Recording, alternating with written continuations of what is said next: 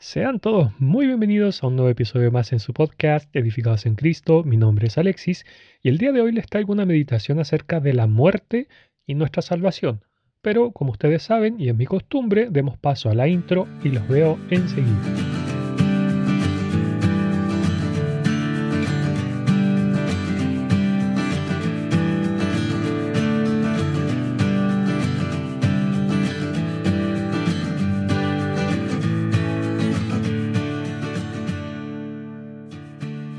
Ok, tal como decía al principio, esta es una meditación acerca de la muerte y de nuestra salvación.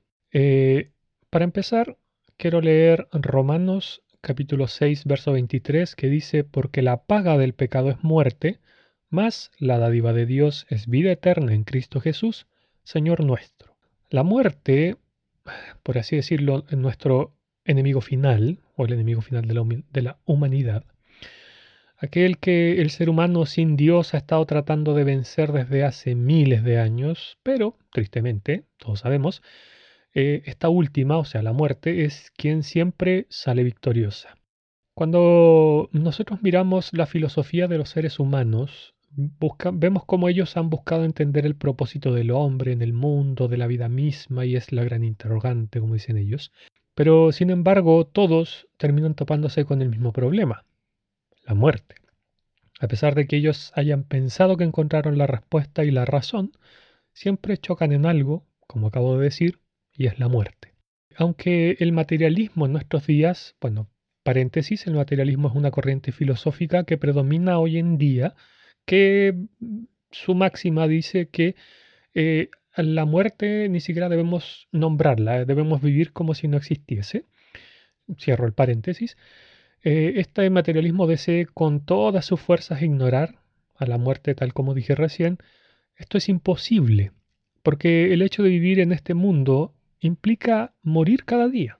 Ya que, a ver, por ejemplo, eh, nuestro propio cuerpo, nuestras células, se mueren cada cierto tiempo, se regeneran todos los días y morimos todos los días, por así decirlo.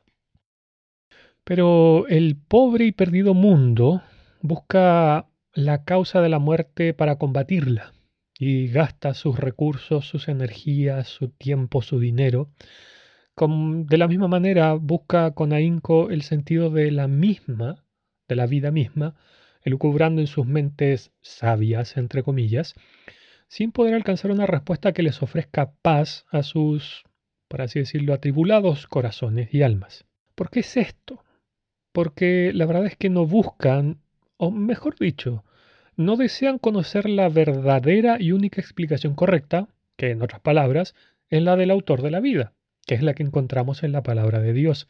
Porque esta respuesta que nosotros encontramos en el versículo que mencioné al principio, donde nos deja muy en claro que la muerte no es otra cosa que la consecuencia de nuestros propios pecados. En la misma epístola a los romanos, en el capítulo 5, los versos 12 y 13 dicen, Por tanto, como el pecado entró en el mundo por un hombre, y por el pecado la muerte, así la muerte pasó a todos los hombres por cuanto todos pecaron.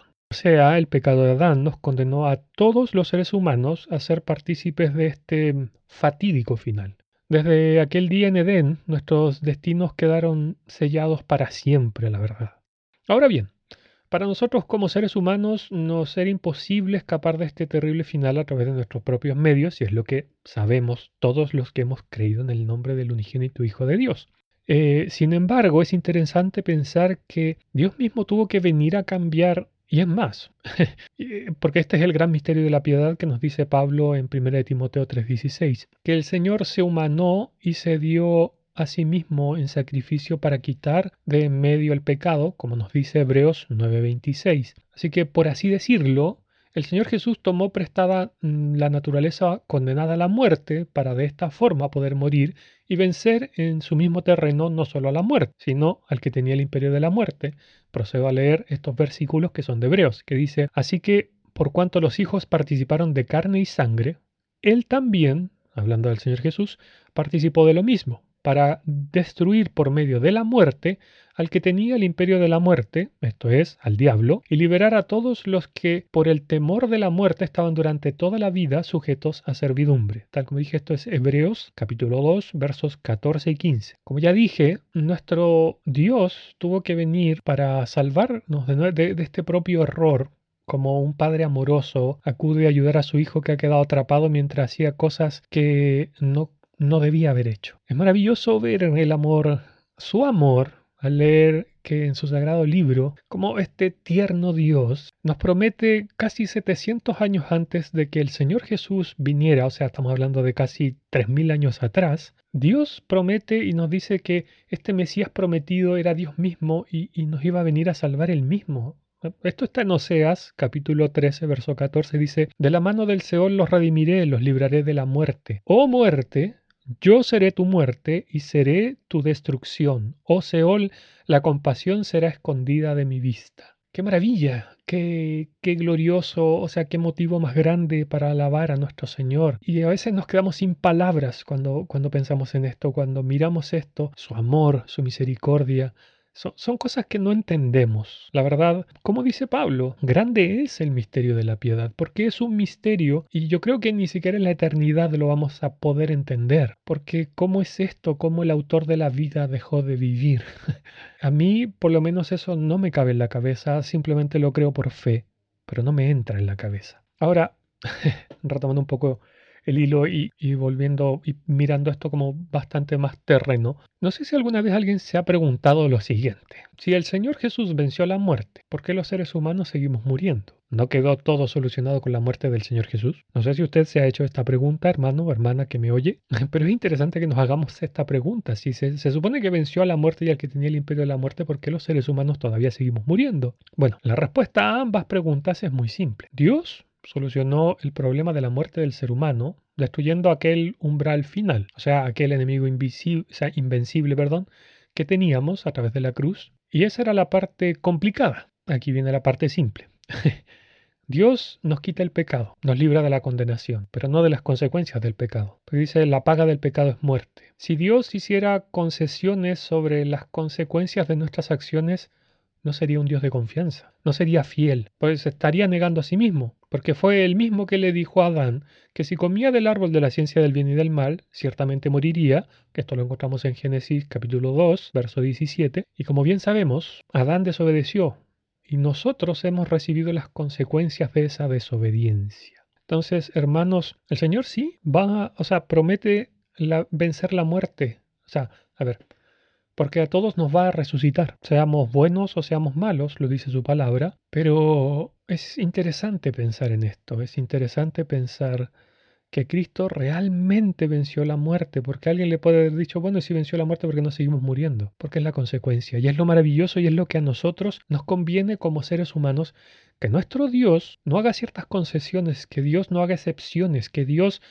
no sea hombre para que se arrepienta. Porque él le dijo a Adán cuál iba a ser la consecuencia y fue la consecuencia, la muerte. Siempre decimos, sí, la muerte espiritual, sí, murió espiritualmente, pero también haber comido del fruto de la ciencia del bien y del mal lo mató. Hizo que Adán se muriera 900 años después. Y es lo que nosotros sufrimos, todos los seres humanos, y es la consecuencia. Y gracias sean dadas a Dios, que Él es fiel que imaginémonos un Dios que no fuese fiel, que nos dice algo y hace otra cosa. Ese Dios sería un ser humano. Dios no es como estos eh, dioses griegos o egipcios o romanos que eh, eran eh, dioses sentimentales, viscerales, que de repente si algo no les gustaba, soltaban una gran tormenta. Si, si estaba el hilo de la vida, ellos venían y la cortaban. No, nuestro Dios no cambia y eso es lo maravilloso. Que Él dijo tal cosa y tal cosa se cumple sin importar qué. El Señor Jesús arregló todo esto. El Señor realmente reparó todo lo que estaba destruido y lo hizo nuevo. Pero lo maravilloso es que como Él no se niega a sí mismo, nosotros todavía seguimos muriendo físicamente. Eso es lo maravilloso.